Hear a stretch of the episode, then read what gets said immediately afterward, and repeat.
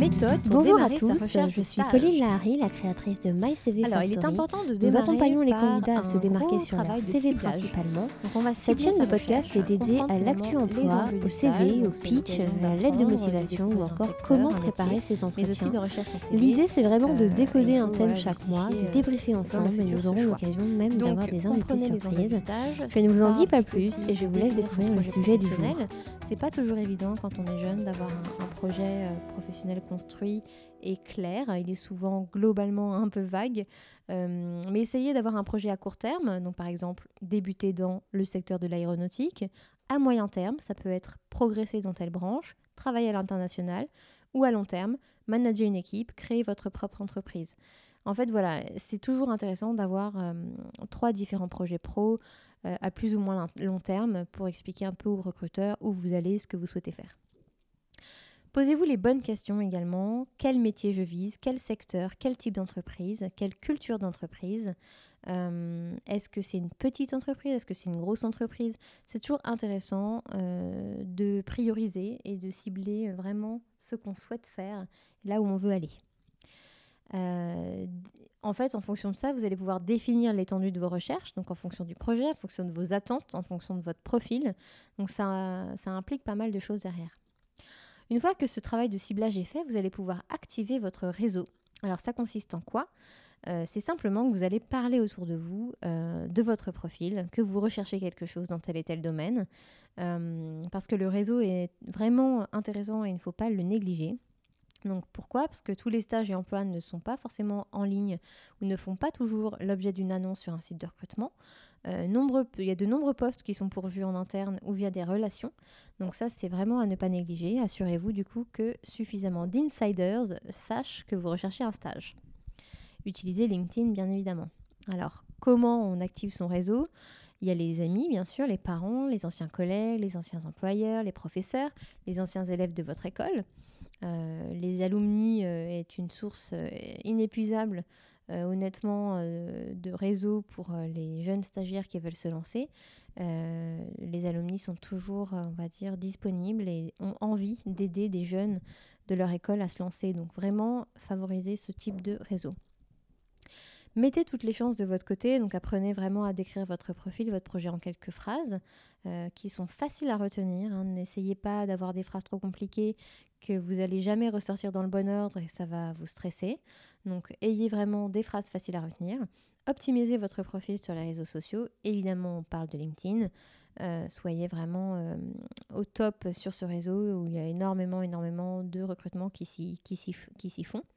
Optimisez votre CV avant de le transférer à une connaissance. Ça aussi, c'est important. Euh, le CV, c'est quand même votre vitrine, votre profil. Donc, il faut qu'il soit attractif. Donc, euh, refaites-le euh, bien comme il faut avant de l'envoyer à quiconque. Une fois que ce travail de, de réseautage et de voilà d'actualisation de vos documents de candidature est fait, vous allez pouvoir identifier les bonnes annonces. Alors, comment on détermine finalement qu'une offre vous convient? L'idéal, c'est vraiment d'aller détailler les missions, les dates, la localisation euh, et puis les qualifications euh, qui sont un peu obligatoires euh, en must-have pour avoir euh, le poste. Euh, c'est important qu'il y ait quand même une cohérence de la candidature. Alors, sachez aussi repérer les offres douteuses en fonction de votre projet pro et de vos attentes euh, perso et pro. euh, vous cherchez certainement un poste un peu plus enrichissant qu'un stage photocopieuse ou un stage euh, voilà, où vous apprendrez pas forcément grand-chose. Donc faites attention euh, à cela. C'est important qu'il y ait un vrai contenu de mission euh, euh, et qu'on vous fasse confiance sur, du long terme. Donc, ayez connaissance aussi de vos droits. C'est important hein, de, savoir que voilà, il y a une rémunération obligatoire pour les stages de 2 mois et de plus. Méfiez-vous des entreprises qui proposent des stages de 1 mois et 29 jours, hein, typiquement. Ça frôle avec l'illégalité et c'est pas très fair-play. Euh, ça en dit long sur le type de boîte que c'est. Donc voilà, choisissez quand même vos, combats et, les boîtes euh, pour lesquelles vous voulez travailler. Euh, soyez à même de pouvoir fournir une convention de stage. En général, c'est votre école qui la fournit. Mais voilà, il faut bien vérifier que, tout est, que tout est dans les clous. Attention aux offres qui promettent de vous confier des responsabilités, surtout pour les juniors. Euh, c'est important de, connaître ce qui se cache derrière ce mot-là. on n'a pas envie d'être exploité ou de rien apprendre en tant que stagiaire ou d'être déçu. Hein. Les offres prometteuses cachent souvent aussi des stages un peu rébarbatifs. Donc voilà, c'est important une fois que vous arrivez à l'entretien que vous essayez en tout cas de déceler vraiment le contenu des missions. Est-ce que vous allez vraiment apprendre quelque chose? L'idéal, c'est de dénicher un maximum d'offres.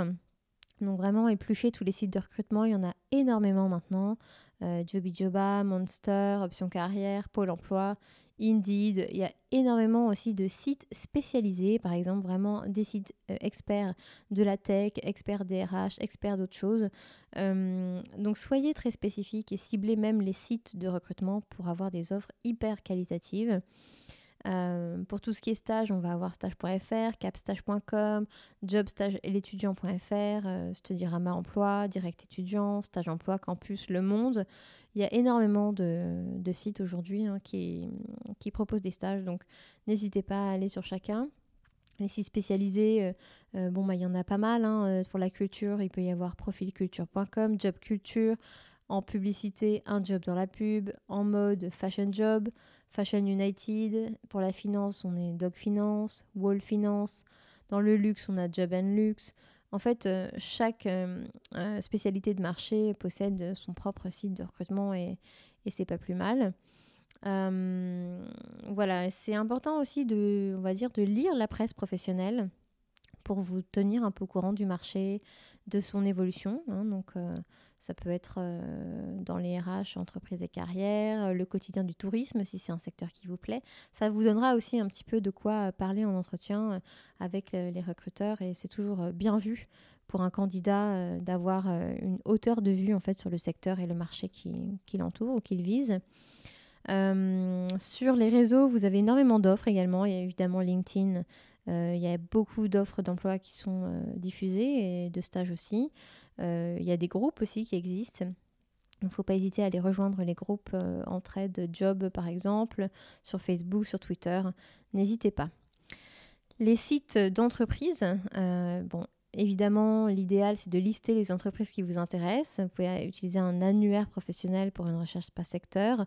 Sinon, vraiment un idéal de 30 entreprises par exemple que, vous aimeriez rejoindre. Et puis vous allez sur la section carrière de chaque site pour aller regarder les offres. Donc là, c'est un, petit travail un petit peu plus chronophage, mais ça vaut le coup.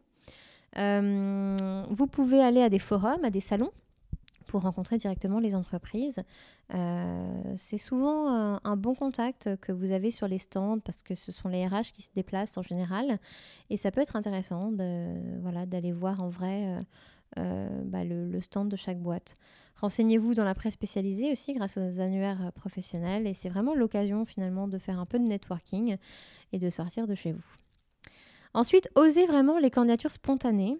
Euh, c'est euh, toujours intéressant d'aller envoyer son profil à des boîtes qui vous font rêver.